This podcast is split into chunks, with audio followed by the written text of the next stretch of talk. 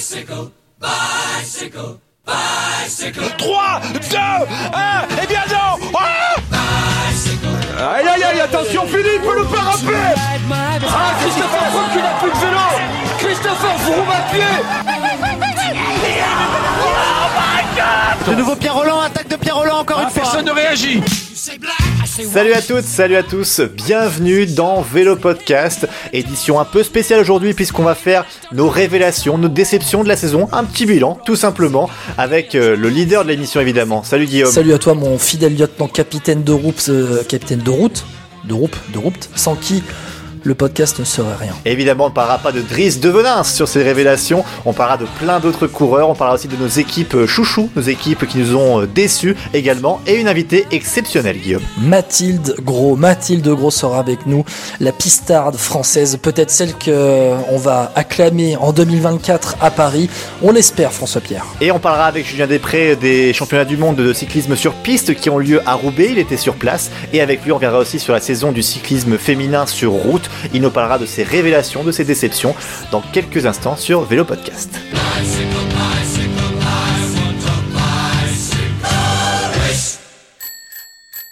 Et avant de commencer, Guillaume, je me permets de vous demander de vous abonner à la chaîne YouTube parce que c'est vrai que sur YouTube on est présent et vous êtes de plus en plus nombreux à nous écouter ou même sur euh, Instagram, sur Spotify, sur euh, SoundCloud, sur Apple Podcasts. N'hésitez pas à vous abonner pour euh, avoir les podcasts quand ils vont sortir. C'est un indicateur parce que parfois sur les réseaux sociaux on le fait un peu plus tard. Guillaume, c'est un peu fait exprès, je pense. pardon, de quoi veux-tu parler? De quoi veux-tu dire C'est pour le teasing en fait. C'est c'est ceux qui sont abonnés, ils ont le privilège d'avoir le podcast avant. Donc voilà, n'hésitez pas sur Apple Podcasts, Spotify, Deezer, SoundCloud vous avez le choix, ou même sur Podcast Addict, et n'hésitez pas à nous suivre sur les réseaux sociaux, Facebook, Twitter ou Instagram.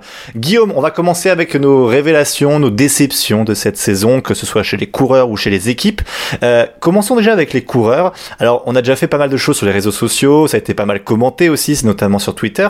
Euh, s'il faut que tu retiennes un coureur parmi alors les révélations de ton côté, ce serait qui? Bon, on va exclure peut-être celui dont on avait déjà parlé, Ethan Hayter.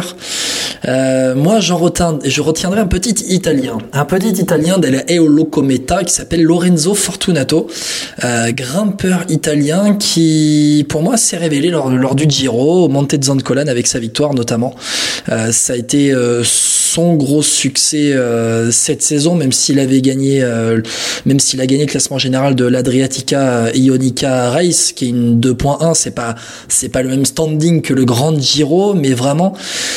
Euh, Fortunato a été euh, pour moi ce grimpeur un peu révélation euh, en Italie. Il fait 16e au général final du Giro. Donc voilà, pour moi c'est vraiment la révélation de cette équipe Eolo Cometa portée par Alberto Contador. Et c'est vrai que toute proportion gardée, j'avais parfois l'impression dans le style de voir un Alberto Contador frêle, grand frêle, enfin grand 1m70, il fait 58 kg, mais c'est vrai que j'avais parfois l'impression de le voir sur le vélo. Alors bon, peut-être, peut-être, je sais pas, peut-être que je m'enflamme pour rien, mais il est signé chez Holo Cometa jusqu'en 2023. Il a encore deux saisons à courir dans cette équipe, et pour moi, c'est la révélation de cette équipe. Juste pour revenir sur Fortunato, euh, ce qui est marrant, c'est quand même par rapport à son âge. Enfin, tu sais, quand on arrive euh, avec beaucoup de coureurs jeunes qui performent très vite, tu sais, quand on voit Pogacar, etc., Bernal par exemple, ou même chez nous, hein, euh, en France par exemple David Godu, on a l'impression que lui, donc il a déjà 25 ans, euh, c'est un peu sur le tard, tu vois, il me fait penser à ces coureurs style un peu, alors il faut remonter à loin, mais tu sais, à Juan Mauricio Soler, tu sais, quand il avait fait euh, ses grandes performances avec la Barlow World,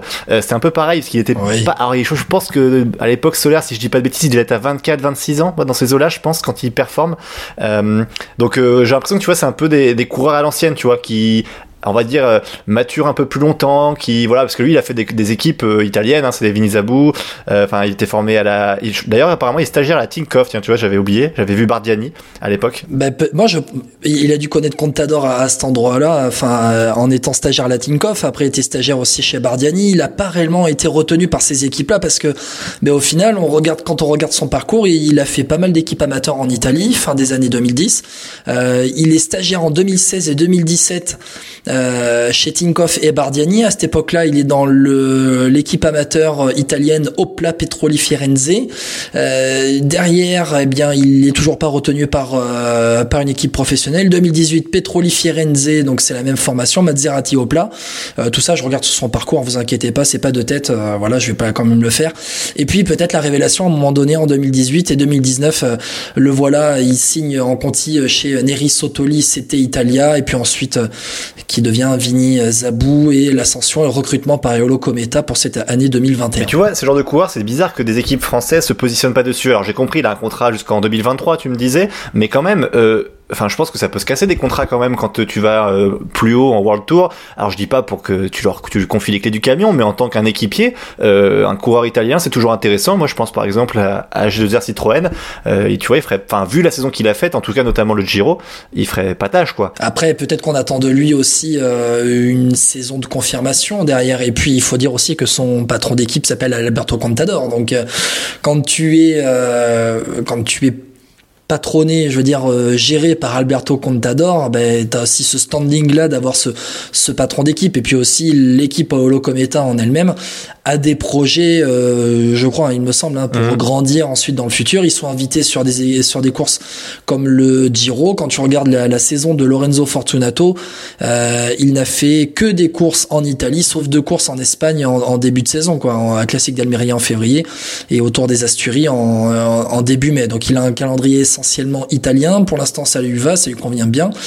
À voir, à voir ce que ça va donner avec euh, l'ascension de cette équipe Eolo Cometa. Bon, et toi, FP, dis-moi, dis-moi, quelle est ta révélation de cette saison? Je, je, je pense, je pense que je sais déjà qui c'est. C'est vrai? Ah, moi je pense pas. Je pense. C'est Clément Champoussin. Ah, alors tu, Ah, tu l'avais ou Mais pas je pensais à Billy M. Girmay, parce que mais, mais tu m'en avais dit, tu nous en avais déjà parlé de Billy Ouais. Girmay, donc bon, on a fait comme Ethan Hater, on a un peu C'est squeezé. pour ça, j'y ai pensé, j'ai un peu changé au dernier moment, mais Clément Champoussin, euh, je voulais le mettre en révélation parce qu'en fait, on, en avait déjà parlé l'an passé, mais c'est parce que là, cette année, il a fait vraiment une saison complète. Alors, il a eu des hauts et des bas, mais globalement, je trouve vachement intéressant parce que euh, moi, il m'a fait lever de mon canapé sur le Trofeo Like Wiglia. T'as vu, je prononce bien maintenant. pour ceux qui s'en souviennent, j'ai galéré avec ce nom très longtemps. Mais il fait quatrième et pourtant, c'est vraiment le coureur le plus fort ce jour-là, j'en suis persuadé. Euh, mais il était jeune, un peu fougueux, tu vois, il a, il a couru, alors pas n'importe comment, mais il a attaqué très souvent, il s'est vraiment mis dans le rouge très souvent, mais il a cette faculté à, à, à performer un peu comme Pierre Latour, même dans le rouge, tu sais, à en mettre une autre couche quand on est en montée. Euh, et quand tu regardes cette saison, bah, c'est correct pour quand même une deuxième saison World Tour. C'est plus Euh, que correct. il fait 30e à, à Romandie, peut-être une déception, il abandonne sur le Giro donc, Euh, il fait euh, 18e euh, sur dans le général de la route d'Occitanie, il fait 6e sur le Tour de l'Ain et après la Vuelta, tu vois, il fait encore 16e avec sa victoire d'étape euh, sur l'avant-dernière étape euh, à Castro d'Herville euh, où il, il- voilà, il a le culot d'aller attaquer les leaders quand même à ce moment-là parce qu'il est dans l'échappée, il se fait rattraper. Moi, je trouve que Clément Champoussin, il a quelque chose. Je sais pas si c'est pour remporter des grands tours, je, je crois pas. En revanche, pour des courses d'une semaine, j'en suis quasiment convaincu parce que sur le chrono, il est pas si dégueulasse que ça. Et moi, c'est ça qui, je suis curieux de voir ça. Et en plus, je pense aussi qu'il a quelque chose à faire sur des courses du style, euh, alors Milan-San Remo, je pense pas, mais euh, tu vois, type la Flèche Wallonne, euh, Liège-Bastogne-Liège, quand il aura pris un peu plus de caisse. Mais moi, je suis vraiment convaincu que Clément Champoussin, ça va être un, un futur coureur qui compte. Et euh, pourquoi pas sur une course du semaine, tu vois, le Romandie, euh, même le Critérium du Dauphiné euh, en juin, pourquoi pas, euh, qui puisse faire quelque chose. Je sais pas ce que t'en as pensé toi, Champoussin, mais toi aussi, je pense que t'étais convaincu. Bah, enfin, 23 ans cette année, c'est un vététiste de formation, il faut le rappeler. Et il faut le rappeler d'autant plus que c'est important quand tu vois ce que font les vététistes aussi. Il est rentré, alors, quand on regarde un peu sur le site Pro Cycling Stat euh, son parcours cette saison, il est euh, dans le top 100 mondial. C'est, ça veut dire quelque chose. Il est dans le top 100 mondial au nombre de points pris cette saison, bah, Clément Champoussin. il est quoi Il est 99e. 99e Mais il est dans le top 100. Ah, je m'en doutais, je m'en doutais. Non, je suis pas en train de t'en fumer, j'étais en train de vendre quelqu'un qui est dans le top 100 mondial. 99e chez moi, c'est dans le top 100 mondial. Donc voilà. Non, derrière, après, moi, dans un premier temps, là où je l'attends, et c'est là où je, je critique un peu les équipes françaises, c'est de vouloir euh, critiquer oui ou non. Oui et non, parce que quand même, Champoussin, il fait euh, victoire d'étape euh, à la Vuelta, et il fait euh, ensuite euh, trois autres top 10 sur cette Vuelta. Mais je m'attends Et mieux que ça, si tu veux d'ailleurs dans le détail, il a même un- une troisième place sur la, la dixième étape et une cinquième place sur la quatorzième étape. Alors après, c'est toujours des échappées. hein. donc trois autres top 10 avec la dixième place au lac, au, au lac de Tout à fait. Mais ce que je veux dire, c'est que c'est des échappées souvent, tu vois. Et moi, là où je l'attends, Champoussin, c'est vraiment avec les meilleurs, tu vois. Oui, alors c'est pour ça que je dis, je, je, ce que je voudrais, c'est que ce mec-là, sans vouloir le griller non plus, parce que ben faut dire aussi que les jeunes aujourd'hui, ils éclatent très, ils éclatent. euh, en étant leader très jeune, ils peuvent, ils peuvent performer, mais bon, après, ce sont quand même des exceptions dans le lot. Je l'attends à ce qu'il soit leader d'abord sur des courses, des petites courses d'une semaine. Tu vois, par exemple, les Pro Series, comme le Tour du Luxembourg, où il termine, il fait une belle perf en fin de saison au mois de septembre au Tour du Luxembourg, sur les classiques italiennes et semi-classiques où il fait quatrième, au Les Geglia aussi, voilà, petit à petit, puis ensuite, euh, allez, sur les Tours de Romandie, par exemple, tu en parlais du Tour de Romandie sur le Dauphiné, bon, après, faudra voir aussi la politique d'AG2R avec euh, les courses d'une semaine, qui sera leader, oui ou non, est-ce que Champoussin va être là pour accompagner Bah, un leader? Non, mais pour Vu le recrutement, euh, pour l'instant, moi, je pense que Champoussin a sa place pour être au moins leader, soit co-leader. hein, Je cas, pense aussi le départ d'un Romain Bardet est aussi censé être là pour pour dégager, on va dire, euh, de la place pour les jeunes sur les courses d'une semaine euh, avec un profil plutôt grimpeur. Donc c'est plutôt intéressant. À voir ce que ça va donner. Champoussin, 16e de la Vuelta, euh, voilà, on- il a appris en 2020, deuxième Vuelta et c'est plutôt intéressant. Je suis je suis d'accord avec toi en France là euh, sur cette euh, saison, Clément Champoussin la, la, la révélation au niveau World Tour. ouais. Bon, on a pris un peu de retard, mais c'est comme toujours avec nous, hein, Guillaume. Quand on aime, on ne compte pas. Mais parlons des déceptions quand même chez les coureurs. On viendra après sur les équipes. Euh, quelle est ta déception cette année? Ma déception cette année, euh, elle est par rapport, euh, ça va être dans la même équipe que Clément Champoussin. Oh là. Et c'est une déception qui a fait parler sur euh, sur les réseaux sociaux quand on a fait euh, notre top euh, 10 déceptions de la saison. Moi, c'est Greg Van Avermaet. Ok, il fait troisième du Tour des Flandres. Euh, oui, c'est très bien. hein, Je att- attention. hein. Ok, j'aime bien le ok. Ok, juste Oh, ça. Ok. non, non, c'est bien, c'est bien. Greg Van Avermaet, il fait troisième du Tour des Flandres. Il est recruté pour faire ça.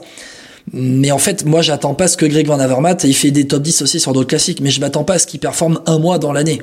Greg Van quand tu le recrutes, euh, tu t'attends à ce qu'il soit présent euh, partout, toute la saison. Euh, si je regarde bien, Greg Van Avermaet, 1, 2, 3, su- entre 2015 et 2019, c'est au pire 11e mondial.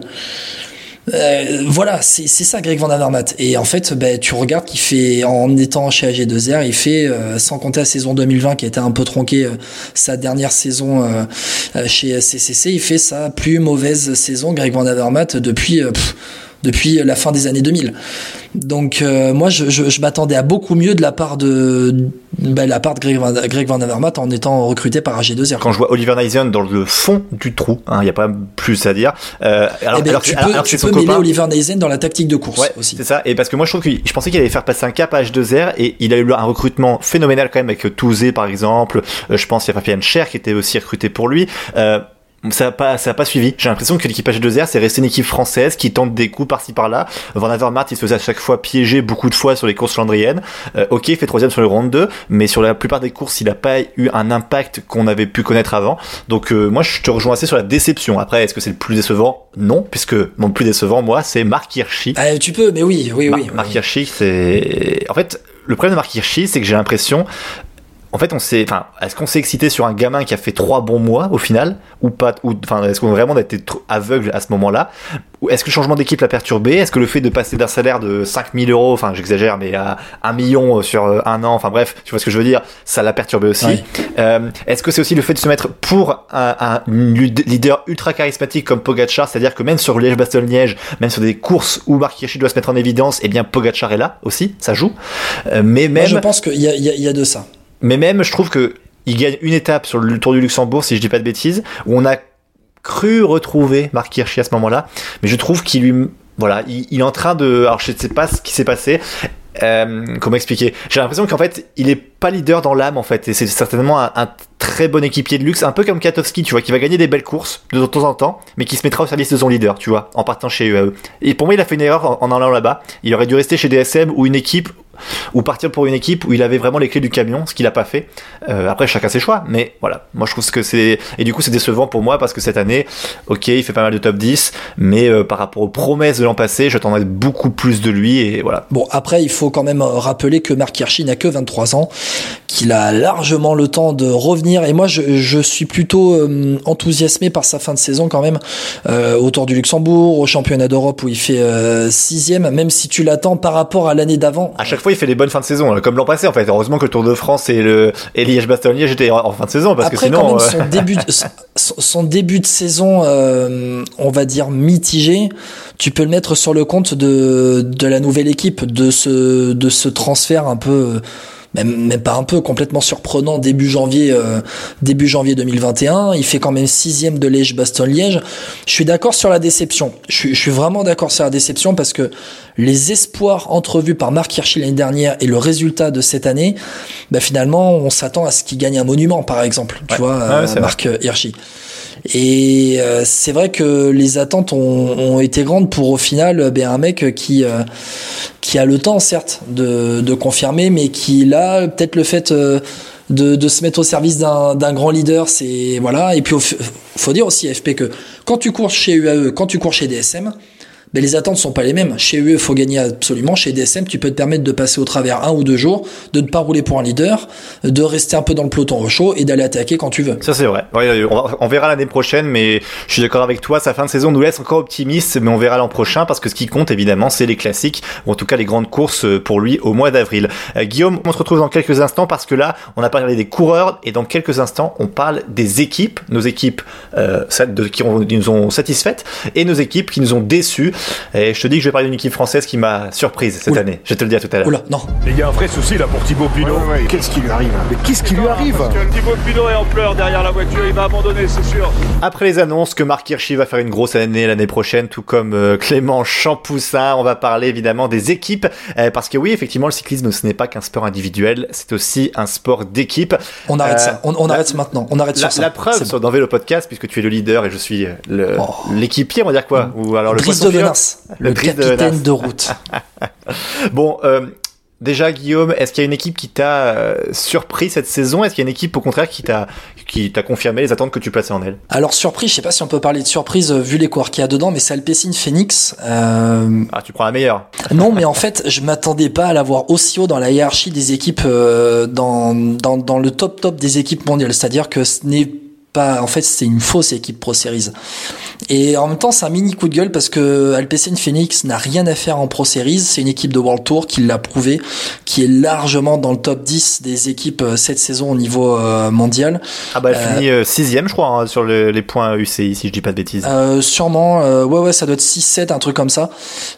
Vraiment, Alpecin Phoenix a fait une grosse grosse saison et du coup, le coup de gueule, c'est que en étant Pro Series, eh ben forcément, Alpecin Phoenix euh, le classement Pro Series, a donc droit aux euh, invitations World Tour la saison suivante dans la course, finalement dans, les courses qu'elle qu'elle veut, euh, Alpecin Phoenix, et ça bloque les autres équipes. C'est-à-dire que Alpecin Phoenix est tellement fort euh, euh, cette équipe choisit son choisit son programme et en fait euh, c'est une équipe World Tour sans avoir les sans avoir les obligations d'une équipe World Tour. Donc voilà, c'est pour moi avec des Mathieu Van Der Poel mais aussi des des Tim Merlier, des Jasper Philipsen pour ces gars-là, ce sont des, des gars de ce sont des gars de, de World Tour, ils n'ont rien à faire en, en Pro Series. Et après, tant mieux, tant mieux pour l'équipe Alpecin Phoenix. Hein, mais euh, voilà, pour moi, c'est euh, la grosse équipe de, de la saison. J'en ai une autre, c'est plus une côté surprise. Vas-y. C'est plus euh, côté surprise. La vraie équipe révélation, pour moi, c'est l'équipe Uno X. Ouais, bon, on a la même, je pense, parce que Uno X, euh, alors surtout sur les classiques flandriennes. Enfin, les classiques, en tout cas les courses flandriennes plutôt. Mais moi, je te dirais dans le comportement général. Celui qui, a, qui a- nous a le plus marqué, c'est peut-être Marcus Holgard. Oui, pas que sur le championnat d'Europe, hein, attention. Non, non, non, non, justement, mais euh, qui est lui, il remporte euh, plusieurs courses. Et il a remporté une étape sur le Tour de Norvège aussi, je crois, il me semble, en sprint. Euh, et, euh, et puis il fait des, des bonnes places aussi euh, sur Il fait le Tour de deuxième à la. Crow Race, Marcus Holgard. Il fait donc septième au championnat d'Europe, quatrième au Tour de Norvège, euh, douzième à l'Arctic Race of Norway avec une victoire d'étape. Euh, il a été, ouais, sur les classiques de, les classiques printanières, il fait huitième à l'E3, quatorzième à Kurn, Bruxelles-Kurn. Non, dans le comportement général, ouais, ouais, je, ouais, FP, je suis d'accord avec toi. Ouais, c'est pour ça, je suis d'accord, c'est une équipe qui était agréable à voir, même dans les, cla- dans les courses flandriennes qu'on a pu regarder, euh, il y avait vraiment euh, cette volonté en équipe de tenter quelque chose. Euh, à chaque fois, il y avait vraiment des, des courants intéressants à revoir. Je pense notamment, il y a, il y a aussi Johansen qui était fort, c'est Tobias, dans mes souvenirs, Tobias Johansen qui était pas mal non plus. Voilà, donc c'est vraiment des, des coureurs à suivre. On va voir l'année prochaine. Il y avait, Christopher Alvorsen aussi, le sprinter euh, déjà. Et puis, et puis le, un, énorme rouleur à suivre dans l'avenir, c'est Johan Price Petersen, qui est tout simplement le euh, champion, voilà, champion du monde et champion d'Europe des espoirs en contre-la-montre cette année. Donc une OX comme quoi avoir peu de moyens, et bah ça nous empêche pas forcément de peser sur une course ou en tout cas d'essayer, parce que même s'il n'y a pas forcément le résultat au bout, euh, au final on retient quoi de cette saison? On retient que une OX a marqué les esprits et euh, voilà, je trouve c'est toujours intéressant. Donc un exemple à suivre pour des petites équipes françaises aussi qui ont pas forcément beaucoup de moyens, mais qui peuvent avoir un peu d'envie. donc voilà, je pense à peut-être à Axelis, Roubaix, Lille Métropole. Non, mais bon, en tout Par cas, exemple. Non, c'est vrai que là il y a encore moins de moyens, mais bon. et toi, dis-moi, dis-moi ton équipe. Alors mon équipe, euh, j'allais dire révélation, c'est comme toi un petit peu, mais je suis plutôt satisfait du comportement, c'est la Cofidis. À un niveau supérieur peut-être. Exactement, c'est ce côté. Euh, euh, je trouve que Cédric Vasseur apporte vraiment euh, à cette équipe parce que il y a beaucoup plus d'ambition. Quand tu vois l'évolution de Christophe Laporte, tu vois l'évolution de Guillaume Martin. Alors certes, Guillaume Martin il lui manque toujours cette victoire, euh, mais Christophe Laporte par exemple, c'est euh, un autre homme. Enfin, tu vois l'évolution depuis deux ans, c'est assez impressionnant. ils ont réussi à la mettre au fond quand même. je pense au Giro avec Victor Lafay, qui est aussi un coureur très prometteur. Il y a aussi sur le circuit de Wallonie, je crois c'est Christophe Laporte qui remporte sur le circuit, sur le Grand Prix de Wallonie, je crois, ou les deux peut-être. il remporte une étape. Il y a le Grand Prix de Fourmi qui remporte avec Ilia Vivani qui a été retrouvé comme par hasard juste avant de partir. Un Grand Prix de Wallonie en haut, d'en haut de la citadelle. Ouais. Ce que je trouve important, c'est que la Cofidis, au final, ils ont vraiment peu de moyens dans le World Tour, mais ils ont réussi à peser sur des courses. Euh, Guillaume Martin fait des places. Je pense notamment à sa huitième place sur le Tour de France, euh, neuvième place sur la Vuelta. Euh, Christophe Laporte sur à travers la Flandre, il fait deuxième. Enfin, pour une équipe comme ça avec si peu de moyens, à chaque fois ils ont pesé sur la course. Et la perte de Christophe Laporte est terrible parce que moi je trouve que il avait ce côté leader de cette équipe qui pouvait vraiment tirer vers le haut. Et vu le recrutement prometteur qu'il y avait pour l'année prochaine, euh, c'est dommage qu'il reste pas. Euh, maintenant, je fais confiance à cette équipe parce que on voit qu'il y a un peu plus cette culture de la gagne, ou en tout cas cette culture de vouloir peser sur la course, comme on a dit un peu avant avec une OX. Donc euh, je suis impatient de voir ça.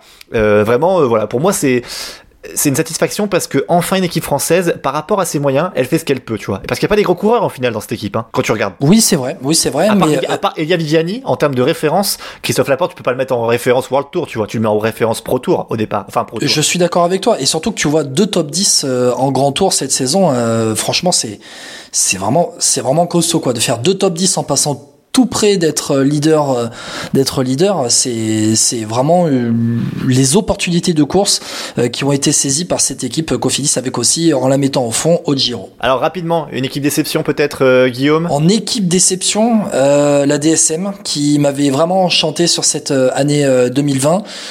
Et sur cette équipe 2021, j'ai voilà, je je, je l'ai pas retrouvé cette équipe DSM. Alors certes, il y avait Marc Hirschi, on en a parlé dans les dans les hum, comment dire, dans dans les euh, déceptions, c'était ta déception. J'attendais un Jay Hindley notamment aussi euh, qui avait euh, et qui s'était mis en évidence sur l'année dernière, un Soren Krag Andersen aussi. Alors certes, il y a eu Michael Storer sur euh, la Vuelta, mais Michael Storer va partir en France, tant mieux.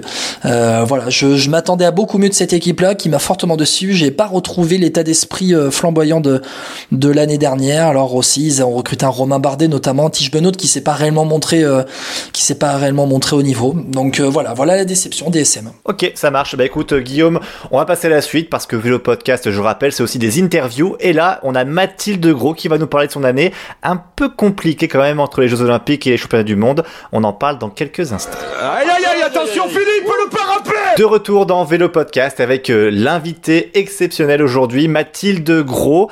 On l'a vu aux Jeux Olympiques, aux Championnats d'Europe, aux Championnats du Monde. On l'a vu très souvent depuis euh, euh, quelques semaines et elle est avec nous. Bonjour Mathilde. Bonjour à tous. Bonjour Mathilde. Alors Mathilde, je vais faire un bref résumé pour ceux qui n'auraient pas suivi alors tes performances cette saison. Au niveau des Jeux Olympiques, ça s'est pas forcément super bien passé. Alors effectivement, on va en parler tout à l'heure. Euh, moi, je suis plutôt d'avis du style, voilà, c'est la- c'est une première. En tout cas, sur les Jeux Olympiques, pas de médaille pour toi. Euh, des éliminations au Kérine et en vitesse, euh, en quart de finale euh, et en série, si j'ai pas de bêtises, en vitesse. Et pour les mondiaux, c'était aussi une élimination en quart de finale en vitesse et neuvième place sur le Kérine. Et au championnat d'Europe, en revanche, tu as une médaille de bronze sur la vitesse. Déjà, par rapport à, à ce qui s'est passé cette saison, on t'avait eu l'année passée, il y avait pas mal d'ambition, euh, même au niveau des attentes des- des- du grand public en général. Est-ce que tu es déçu ou est-ce que par rapport à cette saison, tu te dis ça va être de l'expérience pour la suite parce qu'on le rappelle, tu n'as que 22 ans? Bah non, c'est clair que bah je suis quand même euh, déçue parce que euh, voilà, en fait, j'étais prête physiquement et euh, par rapport au jeu, c'est vrai que ça a été la bah c'était mes premiers jeux, il y a eu quand même beaucoup de pression. Euh, été mise aussi comme la favorite alors que bah voilà, c'est vrai que j'étais pas non plus Enfin voilà, pour moi, s'il y avait une médaille, c'était vraiment la cerise sur le gâteau. Mais mais voilà, je pense que je me suis mis beaucoup de pression et et vu que c'était les Jeux Olympiques qui ont en plus été repoussés je pense que, enfin voilà, pour moi ça a été bénéfique qu'ils aient été repoussés parce que j'ai quand même pu faire le quatrième temps du 200 et euh, voilà après me faire, je me suis fait éliminer assez, euh, enfin de manière précoce, mais euh, mais euh, je pense que c'est euh, tout ça, ça va me servir pour la suite. Et euh, dans tous les cas, voilà, mon but c'est pas de me morfondre. Et oui, c'est c'est clair que comme beaucoup d'athlètes, j'aurais aimé j'aurais aimé ramener une belle médaille, mais ça s'est pas fait. Donc il y a les prochains et faut faut retenir ce qui a marché, faut aussi retenir ce qui n'a pas marché. Et travailler sur bah voilà le pourquoi il n'y a pas eu de médaille et aller de l'avant. Mathilde, est-ce que tu peux nous dire avec le recul maintenant à quel point le, le retardement des Jeux Olympiques d'une année alors, puisque tu nous dis que ça a été bénéfique, je vais pas dire à perturber, mais en tout cas à changer euh, l'approche de la compétition. Bah pour moi, c'est vrai que le fait d'avoir euh, retardé ces jeux, euh, voilà, au Mondiaux à Berlin, j'étais pas en forme, que ce soit physiquement ou mentalement, ça a été une année pré-olympique, euh, enfin où il a fallu courir après la qualif, ça a été euh, assez euh, compliqué. On savait pas trop comment j'allais être à Berlin et c'est vrai que j'ai, enfin voilà, j'ai pu sauver un peu les meubles au championnat du monde et et voilà, et ça nous restait, enfin c'est donc c'était en février et donc ça nous laissait 4-5 mois avant les Jeux, donc voilà, on savait pas trop comment ça allait se passer et enfin du coup quand il y a eu le report d'un an, ça m'a permis de souffler, de prendre le temps. En plus, j'ai pu profiter de mes proches euh, parce que voilà, faut savoir que depuis l'âge de 12 ans, euh, je suis partie de de chez moi pour euh, pour vivre de ma passion. Et du coup, c'est vrai que ça m'a permis voilà de de de de me poser, de retrouver du plaisir, de retrouver de la confiance. Et, euh, et je pense que oui, euh, clairement, s'il n'y avait pas eu ce, ce report, j'aurais, euh, enfin, avec, enfin, on ne sait pas exactement comment ce serait passé, mais je pense que ça se serait moins bien passé que que là cette année. Est-ce qu'il y avait une trop grosse attente autour de toi ou pas? Parce que quand t'es passé, moi je pense, genre, on a regardé la télévision évidemment sur France Télé on avait l'impression que euh, Mathilde Gros devait faire une médaille presque. On avait cette impression-là, alors que en, en, y repensant, euh, euh, c'était vraiment tes premiers Jeux Olympiques. FP, tu parles de France Télévisions qui, attention, qui met beaucoup de pression aux Français aussi. Hein. Donc, Bah, c'est malheureusement c'est le but. Enfin, c'est vrai que assez rapidement, enfin dès que je suis sortie de junior, euh, assez rapidement j'ai eu beaucoup de pression parce que bah voilà après euh, vu que j'ai beaucoup gagné chez les juniors, que euh, j'avais gagné des médailles après chez les élites, mais c'était l'année post-olympique et en fait c'était la première fois que je vivais vraiment une année, enfin les deux ans qui précèdent les Jeux, donc la qualif etc. Sauf qu'en fait l'année des Jeux, le niveau n'est pas du tout le même que l'année après Jeux. Bon, sauf là, qui est exceptionnel, euh, en l'occurrence, ce qu'on a vécu là aux Europes et au monde, enfin à cause du, du retard euh, dû au Covid. Mais mais c'est vrai que j'ai eu euh, assez rapidement beaucoup de pression.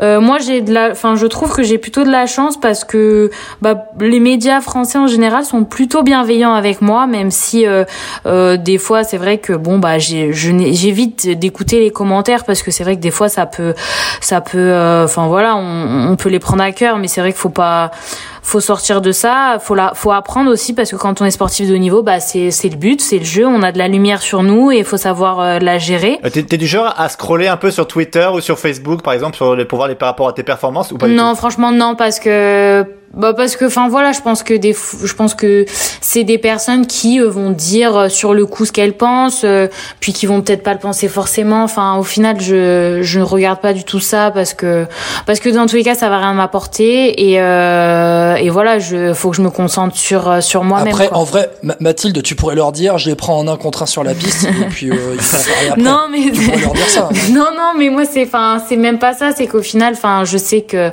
c'est juste parce que bah il y a cette opportunité. C'est, moi, c'est, enfin, les réseaux, c'est, euh, c'est un peu de dommage. C'est leur, le côté négatif, je trouve, c'est que voilà, euh, euh, sur le moment, on peut lâcher des choses qui vont peut-être blesser des gens ou quoi. Donc, faut pas, enfin, à l'heure d'aujourd'hui, faut pas regarder, faut pas regarder ce genre de choses parce que, bah, malheureusement, c'est dommage. Il y a plus les gens, on va dire, qui, vont un peu vous, vous, vous tailler, qui commentent, alors que en fait c'est c'est une infime partie et que la plupart des personnes autour sont bienveillantes.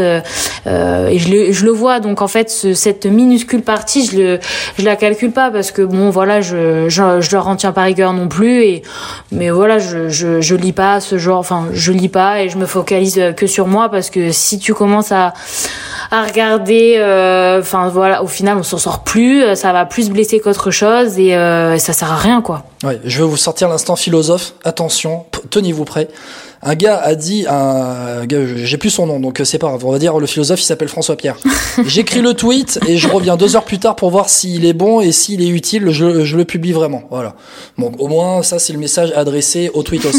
Juste, Mathilde, euh, on, on, on voit quand même dans cette euh, dans cette Olympiade qui a été Tokyo qu'on a la génération Paris 2024 quand même qui s'est euh, peu à peu euh, qui s'est peu à peu mis en, en évidence.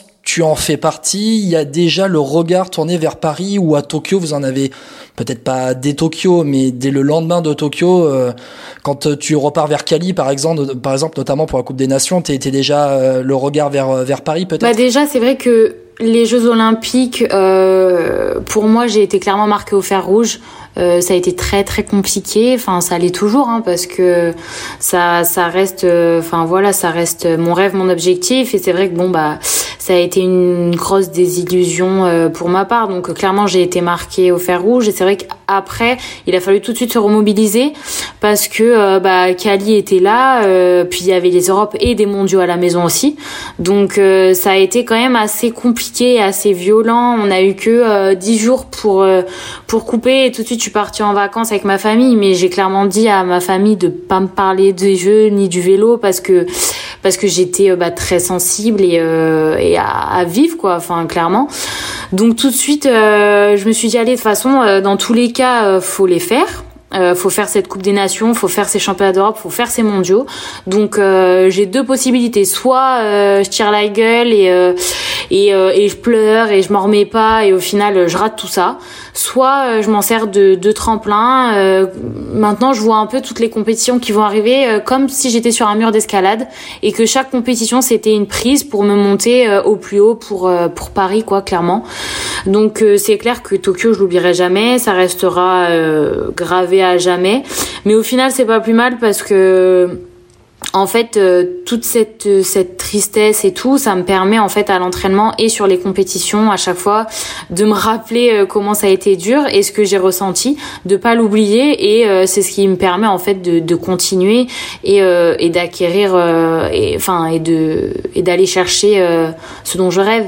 Et c'est vrai qu'avec avec les gars notamment parce que par rapport à cette euh, à ce que bah, vous m'avez demandé oui clairement enfin déjà les garçons là quand ils ont fait la médaille en par équipe euh, c'est clairement la génération Paris 2024 enfin il y en a un Flo euh, Florian 21 ans Ryan 22 euh, Sébastien 24 et euh, ça me fait rire aussi parce que pas beaucoup de monde croyait en eux. Et au final euh, ils l'ont fait alors que bah voilà quoi c'est euh, c'est des jeunes et ils sont allés chercher cette médaille et c'est clairement prometteur. C'est peut-être ceux qu'on attendait le moins au final. Ah mais complètement. Enfin quand on voyait euh, tous les que ce soit les commentaires, euh, les, enfin mais tout sur euh, tout que ce soit, euh, mais pas forcément que les médias, hein, même en général euh, autour. Hein, C'était clairement non mais c'est en gros euh, c'est pas possible quoi.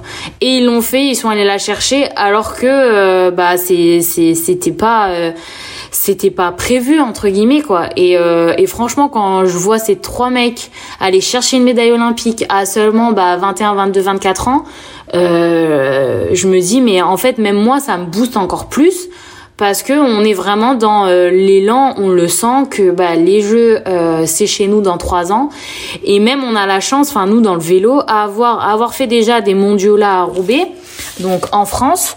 Mais moi j'ai aussi dans l'objectif euh, avant Paris euh, 2024, il y a les mondiaux à Paris l'année prochaine et clairement on a un an et clairement on est déjà dans cette optique, euh, mais ça sera chez nous et on se laissera pas faire quoi. Et c'est intéressant Mathilde ce que tu dis sur euh, avec les garçons. On a l'impression aussi que chez les filles il y avait un peu moins de concurrence pour toi, euh, mais derrière toi on va dire il y, y en a y en a qui sont vraiment très très performantes et je pense notamment à Marie Divine Kwame euh, qui roule sur tes traces si je peux dire euh, parce que cet été elle a fait un carton. Je crois que c'est cet été hein, quand elle est triple championne de France comme toi Est-ce que justement cette concurrence qui arrive, ça va pas te booster toi aussi? Ah mais totalement. Enfin, euh, on a la chance là. Euh, on est actuellement quatre filles, euh, quatre filles au, au, Vélodrome. Il y a Farah Prudent qui une jeune qui a 17 ans. Il y a Julie Michaud qui est arrivée cette année et puis il y a Marie qui est là aussi depuis quelques temps. Donc donc c'est vrai que ça permet en fait, clairement ça booste et je pense que c'est clairement ce qui me manquait et même ça va permettre et j'espère de créer une dynamique pour nous aussi faire quelque chose de beau. je pense notamment à la vitesse par équipe parce que euh, parce que c'est l'objectif. Et clairement moi ça me change déjà la vie. Je l'ai vu quand elles sont arrivées euh, à la rentrée au pôle. Euh, ça m'a permis vraiment d'être de plus être toute seule et de créer une dynamique. Et ça me fait penser à un sport collectif comme je l'avais déjà vu avant avec le basket. Donc franchement non c'est que du positif. Et c'est vrai que souvent quand on entendait les commentaires on avait l'impression que j'étais seule au monde alors que pas du tout. Il y a de la relève derrière qu'on cherche d'autres enfin voilà on cherche d'autres potentiels parce que clairement, euh, je pense qu'il y en a, euh, il y en a plein. C'est juste qu'il faut aller les chercher, il faut aller les trouver. Et, euh, et le but, c'est que c'est que voilà, à Paris, il n'y ait pas que des mecs, mais que nous aussi, les filles, on soit présentes et performantes. juste une dernière question par rapport à la préparation. Après ce qui s'est passé aux Jeux Olympiques, il y a eu les Europes, la médaille de bronze, les Mondiaux, ça s'est moins bien passé. Est-ce que tu comptes changer quelque chose dans ta préparation en général? Est-ce qu'au niveau physique, je parle, ou au contraire, tu vas garder ce que tu as fait depuis le début en disant, bah c'est juste un problème mental Ma préparation a déjà été modifiée euh, dès le lendemain de Tokyo en fait. Euh, dès le lendemain de Tokyo, euh, quand on a, quand j'ai eu ces quelques jours de vacances, je me suis posée, j'ai réfléchi, j'ai, vraiment, voilà, j'ai marqué ce qui avait marqué, ce qui avait marché, ce qui n'avait pas marché, ce que je voudrais changer, parce que je me suis dit voilà, là ça fait six ans que je fais du vélo, j'ai vécu une expérience olympique, j'ai vécu une préparation olympique. Je suis partie euh, quatre mois au Japon euh, toute seule, donc en fait, je pense que voilà, j'ai appris à me connaître. Et tout de suite après après Tokyo, dès le lendemain, je me suis dit je vais changer, je vais changer des choses parce que si je veux aller chercher aller chercher cette médaille à Paris, c'est pas en continuant, en faisant exactement la même chose, c'est voilà je pense que faut toujours se remettre en question, changer des choses, aller essayer de, de nouvelles choses. Et, euh, et, voilà, tout de suite, euh, j'ai fait les, j'ai changé, euh, j'ai changé ma technique, euh, que ce soit à Cali, aux Europes et au monde. Ça, bah, personne ne le voit parce que bah voilà, tout ce qu'on voit à la fin, c'est est-ce que je suis sur le podium ou pas.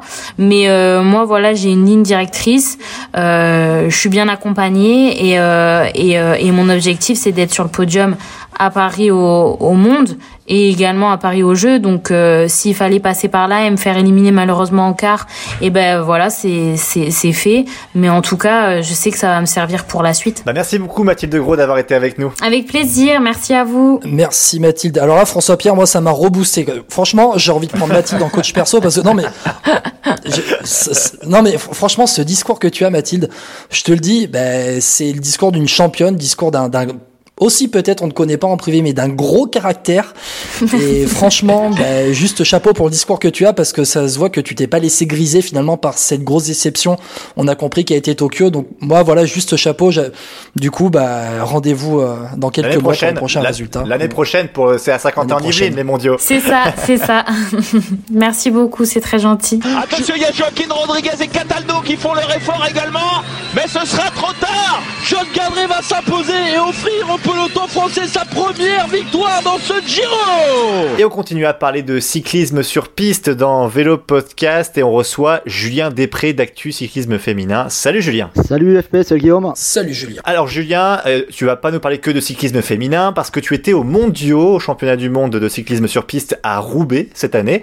Euh, alors ça a remplacé euh, un pays très lointain, alors je sais plus c'est quoi le Kyrgyzstan, je sais plus c'était quel pays qui a été remplacé.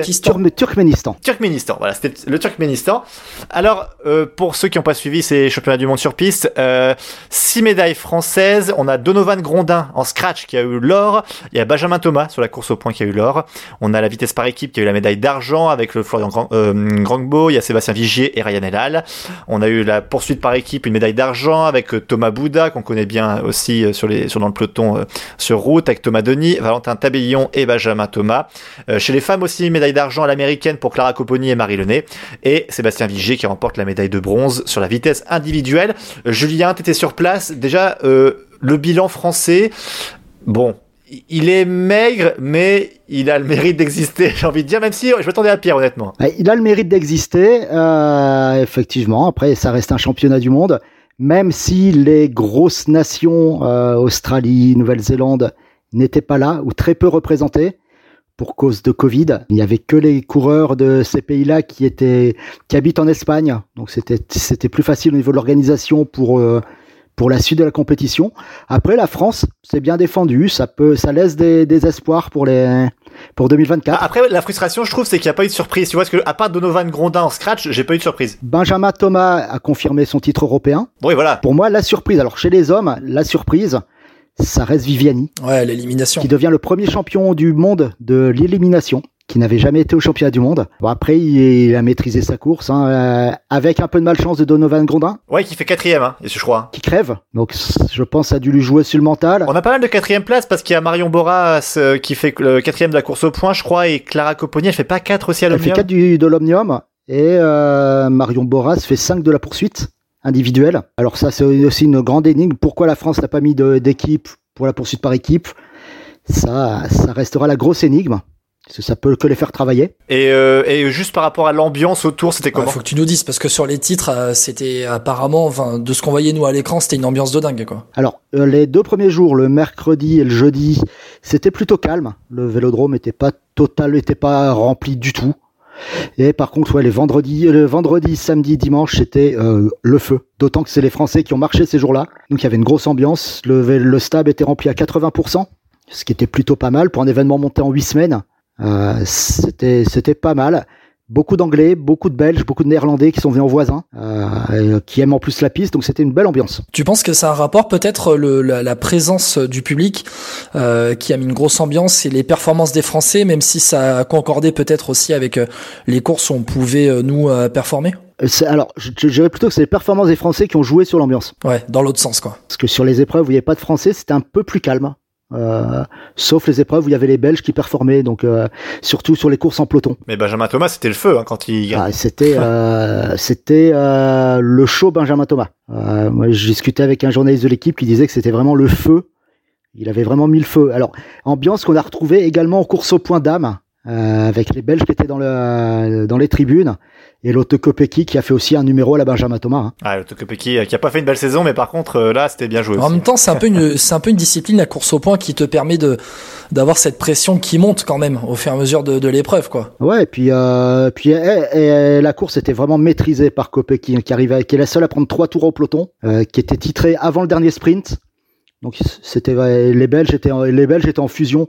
Pareil pour Kirsten Wild aussi pour euh, l'américaine. L'ambiance est aussi très chaude. Bon Julien, on a fait le tour sur, sur les mondiaux sur piste. Euh, évidemment, on arrive quelques semaines après, mais au moins euh, il fallait qu'on en parle dans, dans Vélo Podcast. Passons à la suite sur euh, le cyclisme sur route féminin. On va faire un bilan comme on a fait pour les hommes avec Guillaume. Alors, on t'a demandé évidemment révélation, déception au niveau des équipes, au niveau des cyclistes. Euh, déjà, tu as deux révélations cette saison, dont une dont tu nous as déjà parlé cette saison dans Vélo Podcast. Oui. Emma Norsgaard qui fait euh, une saison énorme. Qui fait, qui gagne une, une étape au Giro, qui fait trois du euh, euh, Omloop Van Hageland, qui gagne une étape à, la Val à Valence, qui fait des belles places aussi sur les World Tour mais qui était euh, qui était là présente et euh, ce qu'il faut souligner c'est sa super remontée à Paris Roubaix. Elle fait sixième. Elle fait sixième en étant prise dans la chute euh, pas loin de chez toi. D'ailleurs. Ah, c'est au Carrefour de l'Arbre qu'elle tombe? Non, c'est non, c'est assez avant, c'est à Canfin-Pével. C'est à Canfin, ouais. Donc qui est bien revenu, qui est qui fait une belle fin de course. alors il y a une vidéo, enfin il y a, y a, toutes les équipes ont fait leur leur in et leur off de Paris-Roubaix et euh, je suis d'accord avec le directeur sportif ce jour-là qui dit que de toute façon euh, elle en gagnera un de Paris-Roubaix. Elle a quand même le profil pour euh, c'est une grosse rouleuse, bonne pointe de vitesse, c'est quand même le, tu, tu, sens quand même que dès que c'est plat et qu'il faut mettre de la grosse puissance, elle est là. Peut-être grosse concurrence avec Lorena Vibes à l'avenir. Ah, ça peut être une concurrente pour Lorena Vibes ou pourquoi pas une Gladys Verhulst qui a aussi un, un, un profil profil un peu, un peu dans ce genre-là pour les courses pavées. Hein. Alors il y a une cycliste dont tu nous as pas parlé par contre, en tout cas pas régulièrement, c'est Blancavas. Euh, c'est ta deuxième révélation. Ah, c'est ma deuxième révélation. Euh, Blancavas, qui, est, euh, donc, qui était déjà pro hein, chez Dolcini jusqu'au 1er juin, date à laquelle elle a quitté son équipe pour rejoindre l'ASD Works. Euh, donc elle a très peu couru sur route jusqu'au JO VTT. Elle, elle, a performé ce week-end en plus. Hein. Ah, elle performe, elle a super performé même. Euh, elle gagne sa première Coupe du Monde élite en étant espoir. En, en VTT, hein, je parle. En, en, cyclocross. En cyclocross, pardon, oui, pardon, oui. Elle gagne sa première, donc sa première Coupe du Monde élite. C'est la deuxième plus jeune à gagner une Coupe du Monde, derrière une. Elle a 20 ans. Derrière, la, la plus jeune à avoir gagné une Coupe du Monde, c'était une certaine euh, pas connue Marianne Vos. Ah, je croyais que c'était dire, je croyais que t'allais dire Jenny Longo. Non, non, non. Ma, Ma, Marianne Vos, après, bon, elle, elle, performe aussi sur route, hein, sur le peu de courses qu'elle a fait sur route. Euh, c'est euh, vice-championne d'Europe Espoir. C'est quatrième au mondiaux à Louvain. C'est conserver son titre euh, de championne de Hongrie. Et surtout, surtout, un top 10 à la Ceratisi Challenge.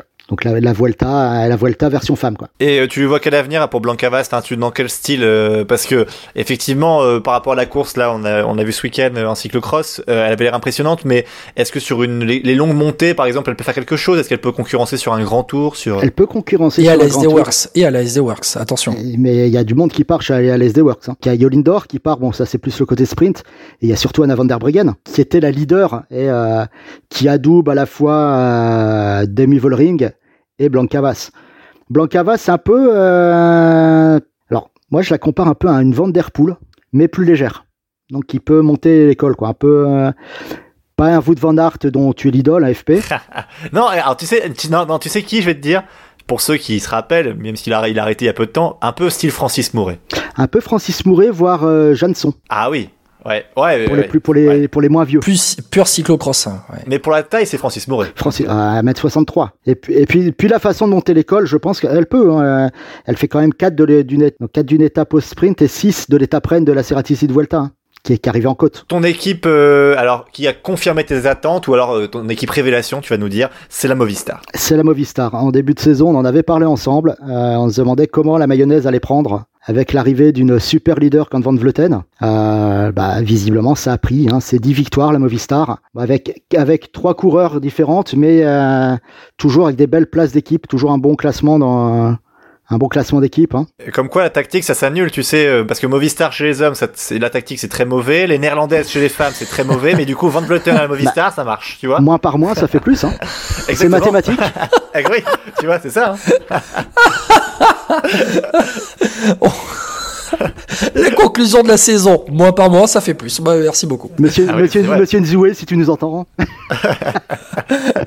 Et attention, chez Movistar, ils ont recruté enfin une sprinteuse en la personne de Arlenis Sierra, la cubaine. Elle a un profil sprinteuse, elle? Je, je la voyais plus. Euh... Bon, elle est souvent là dans les emballages finales, hein. Ouais. Finaux. Puncheuse, je, je, voyais. Euh... Je vois plus un peu un lavant d'art. D'accord. Oui, donc euh, partout quoi. Euh... Chrono moins, mais le reste oui. Guillaume, est-ce que tu as une équipe que tu veux mettre en avant? Une équipe à mettre en avant euh...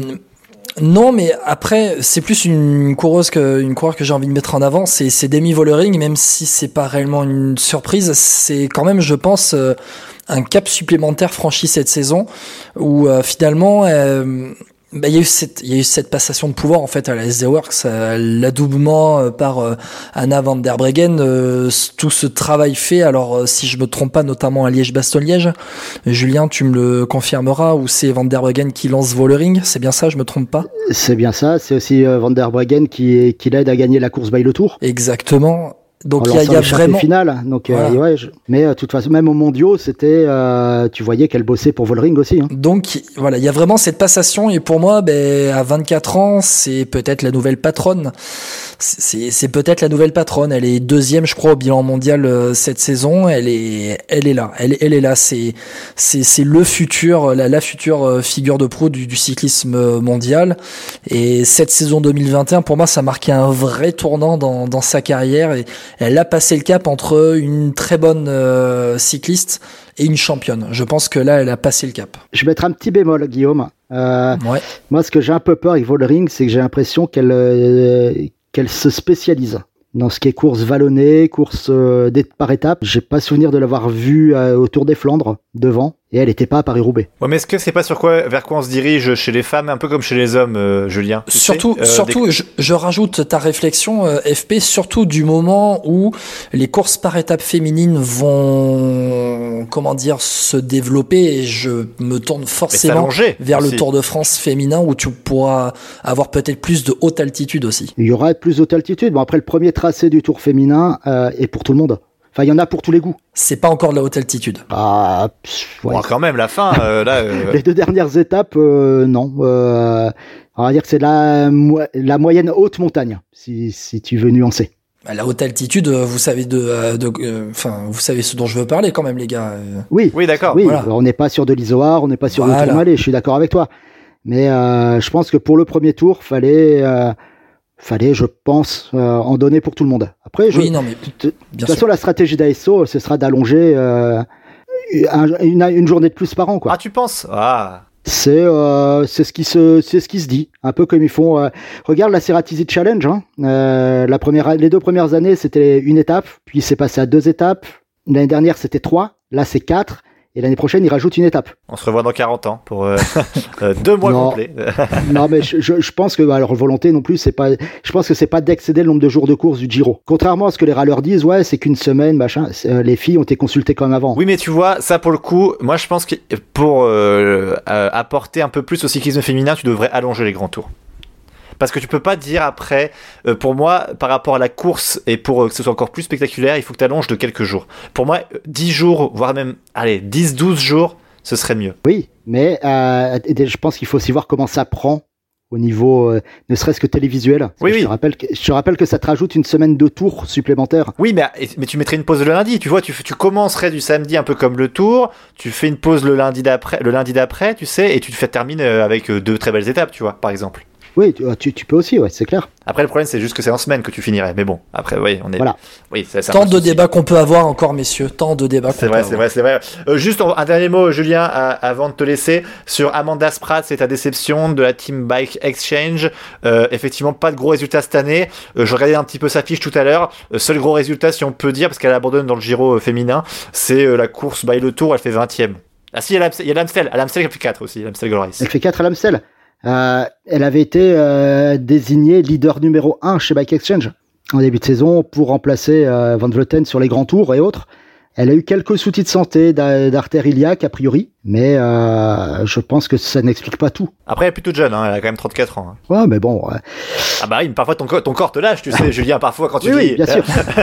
Pourquoi tu dis tu Ouais, sais, mais- Julien C'est- Non, mais bah bon, je c'est sais, pour je tout le non, monde. non, je, c'est pour tout le je monde. sais que je suis l'aîné d'entre vous, mais mais c'est vrai qu'à un moment, ouais, ça lâche. Bon, elle a quand même, elle s'est quand même mariée, donc c'est peut-être son, son meilleur résultat cette saison. Ah, c'est vrai. très bien, c'était une très belle tacle. conclusion, bravo. Bah, merci beaucoup, Julien Després d'Actu Cyclisme Féminin, comme d'habitude. Vous savez bien euh, comment le retrouver sur Twitter, sur Facebook, partout. Merci, Julien. Merci les gars. Merci, Julien. Et ce vélo podcast se termine. Alors évidemment, on a parlé de plein de choses aujourd'hui, encore un très bon podcast, mais on s'arrête quelques minutes pour vous expliquer ce qui va se passer dans la suite, hein, Guillaume, parce qu'on a plein de belles surprises à venir euh, dans Vélo Podcast dans les prochaines semaines. Ah oui, les bilans de fin de saison reviennent avec les patrons d'équipe. On a déjà commencé à en, en enregistrer. Les prochains vont arriver aussi. On va vous euh, concocter ça aux petits oignons pour la fin d'année euh, 2021 et, et vous comment dire vous égrenez ça, vous sortir ça au fur et à mesure d'ici la fin d'année? Ouais, et puis déjà on en a enregistré un, on va tout dire. On, peut dire qui c'est, Oui, vas-y, vas-y. Alors c'est Jérôme Pinault de la BNB euh, Vital Concept et BNB Hotel, attention. BNB Hotel, je vais encore me faire engueuler. Euh, tu vas encore te faire engueuler. non, en, en tout cas, il est vraiment cash, Jérôme Pinault. Voilà, pour le coup, c'est Vélo Podcast. Les gars sont cash. Jérôme Pinault n'y va pas par quatre chemins dans le bilan de, de son équipe. Euh, D'autres bilans sont prévenus. On va pas sortir de nom tout de suite parce que ben voilà, c'est aussi difficile d'a- d'avoir les, les patrons d'équipe dans leurs agendas là dans cette période-là de l'année. Mais on essaye toujours de vous avoir euh, les gros invités dans, dans Vélo Podcast. Et puis on va continuer aussi nos, nos bilans de fin de saison avec euh, eh bien la Coupe du Monde qui va revenir. La Coupe du Monde euh, by Vélo Podcast 2021, les 50, notre top 50 de l'année, une compétition avec un affrontement et le vainqueur pour savoir qui va succéder à Julien Lafilippe pour le cours de l'année 2021. Et c'est vrai que ça fait quelques mois qu'on a arrêté les quiz parce que c'était un peu compliqué, un peu redondant vrai. aussi, mais allez, pour la fin de l'année, c'est Noël, c'est un cadeau. On vous fera un gros quiz. On essaiera de faire ça avec euh, quelques-uns des membres très connus de Vélo Podcast. Je pense à, à Jos Lario, à Valentin Jacquemet. On va essayer d'inviter quelques personnes comme ça. Vincent, Vincent, je veux le voir sur, un- Vincent sur des questions aussi. mais récentes, après Vincent 2000. Renaud euh, aussi, effectivement. On va essayer d'organiser un, ça, un beau petit quiz, euh, voilà, euh, sur une heure, euh, une, une heure de quiz. Voilà, on présentera ça, ça peut être sympa. On essaiera d'organiser tout ça. On verra si ce sera enregistré ou alors en live. Euh, Ça, vous savez très bien que techniquement, c'est toujours un peu compliqué. Mais bref, on, on vous promet quand même une belle fin de saison. On- Il y aura toujours Vélo Podcast évidemment. Et comme je le rappelais en début d'émission, n'hésitez pas, hein, si vous avez apprécié ce podcast, de mettre plusieurs étoiles sur Apple Podcast, Podcast Addict, Spotify, Deezer. Bref, merci encore de nous suivre, hein, très nombreux. Euh, la dernière fois, on disait, on était, vous étiez plus de 2000 à avoir écouté le podcast sur Julien Philippe. On regardait les chiffres la dernière fois aussi sur le dernier podcast, on était déjà à plus de 800, 900 personnes. Donc merci à tous. C'est grâce, c'est pour vous qu'on le fait d'ailleurs, et puis un peu pour nous aussi, mais vraiment pour vous. Et savoir que ça vous plaît, ça nous fait plaisir aussi, hein Guillaume. Merci la famille. Allez, Ciao, ciao, à tous, à la prochaine.